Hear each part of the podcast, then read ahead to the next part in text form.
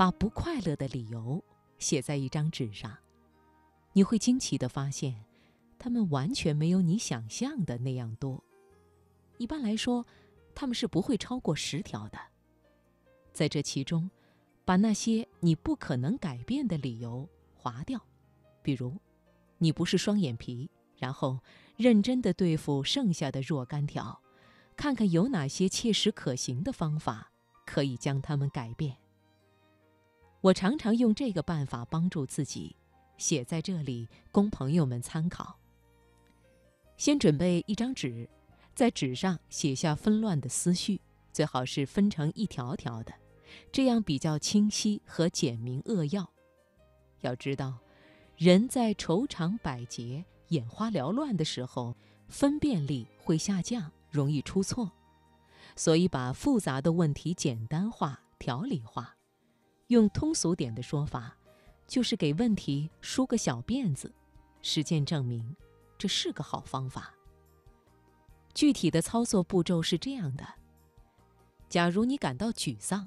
就请你分门别类地把沮丧的理由写下来。假如你哀伤，就尝试着把哀伤的理由也提纲挈领地写下来。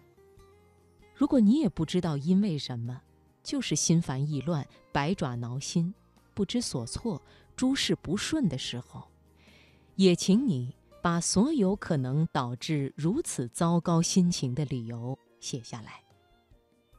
给你一个建议，找一张大一些的纸，起码要有 A4 纸那么大。如果你愿意用一张报纸一般大的纸，也未尝不可。反正我常常是这样开始的。引发我不适的感觉是如此强烈，深感没有一张大纸，根本就写不下。数不清的理由像野兔一般埋伏在烦恼的草丛里，等待着我去一一将它们抓出来。如果纸太小了，哪里写得下呢？当然了，你要找一个安静的地方，你要独自一人，不要把这当做一个玩笑。精神的忧伤是值得认真对待的。我们要凝聚心力，有条不紊地打开窗口。我当过外科医生，每逢打开伤口的时候，我都要揪着一颗心，因为会看到脓血和腐肉，有的时候还有森森白骨。但是，任何一个负责任的医生都不会因为这种创面的血腥狼藉，而用一层层的纱布掩盖伤口，那样只会养虎为患，使局面越来越糟。打开精神的伤口也是需要勇气的。当你写下第一条的时候，你很可能会战战兢兢的下不了笔。这时候，你一定要鼓起勇气，不要退缩，就像锋利的柳叶刀把脓肿刺开，那一瞬会有疼痛，但和让脓肿隐藏在肌肉深处兴风作浪相比。这种短痛，并非不可忍受。第一刀捅下去之后，你在蹦出眼泪的同时，也会感到一点点轻松，因为你把一个隐而不发的暗疾揪到了光天化日之下。乘胜追击，不要手软，请你用最快的速度再写一下让你严重不安的第二条理由。这一次稍稍容易了一些，不是吗？因为万事开头难啊。你已经开了一个好头，你已经把让你最难忍受的苦痛凝固在了这张洁白的纸上。这张纸，因了你的勇敢和苦痛，有了温度和分量。第二条写完之后，请千万不要停歇下来，一定要再接再厉。这应该不是什么太难之事，因为让你寝食不安的事，不会只是这样简单的一两件。你的悲怆之库，应该还有众多的储备呢。也不要回头看，估摸自己已经写的那些东西，是不是排名前后有调整的必要？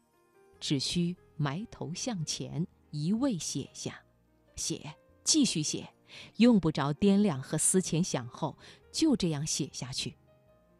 等到了你再也写不出来的时候，咱们的白纸疗法第一阶段就先告一段落。摆正那张纸，回头看一看，我猜你一定有一个大惊奇：那些条款绝没有你想象的多。在一瞬间，你甚至有些不服气，心想：造成我这样苦海无边、纷乱不止的原因。难道只有这些吗？不对，一定是什么地方出了差池。我想的还不够深，不够细，概括的还不够周到，整理的还不够全面。不要紧，不要急，你仅可以慢慢的想，不断的补充。你一定要穷尽让自己不开心的理由，不要遗漏一星半点。好了。现在，你到了绞尽脑汁再也想不出新的愁苦之处的阶段了。那么，我们的白纸疗法第一阶段正式完成。你可以仔细端详这些让你苦恼的罪魁祸首。我猜，你还是有些吃惊，他们比你预想的还是要少得多。你以为你已经万劫不复，其实。他们最多不会超过十条，不信我可以试着罗列一下：一、亲人逝去；二、工作变故；三、婚姻解体；四、人际关系恶劣；五、缺乏金钱；六、居无定所；七、疾病缠身；八、失学失恋。看到这里，你也许会说：“这也太极端了吧？”这些倒霉的事怎么能都集中到一个人身上呢？这种人在现实中的比例太低了，万分之一有没有啊？是的，我完全能理解你的讶然。但是，正如我们前面所说的，即使是这样的超级倒霉蛋儿，他的困境也并没有超过十条。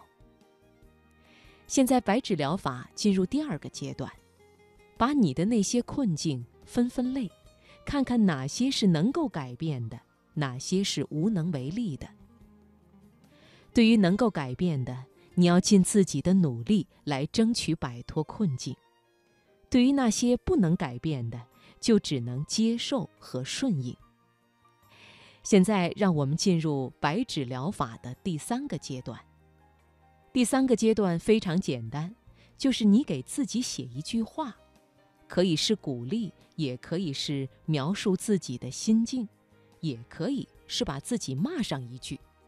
当然了，这可不是咬牙切齿的咒骂，而是激励之骂。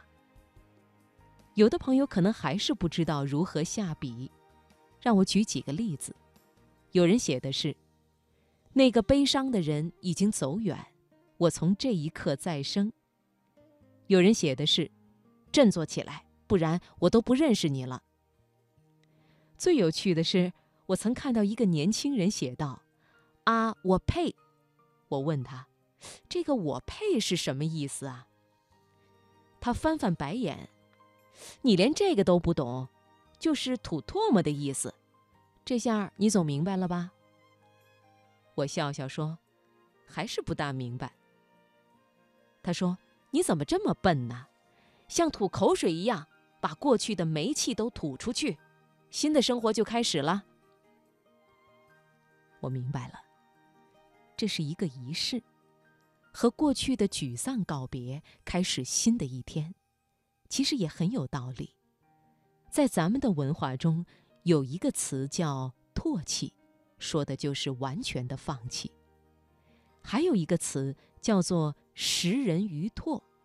就是把别人放弃的东西再捡回来，充满了贬义。因此，这个小伙子在一句“我配”当中蕴含了弃旧图新的决定。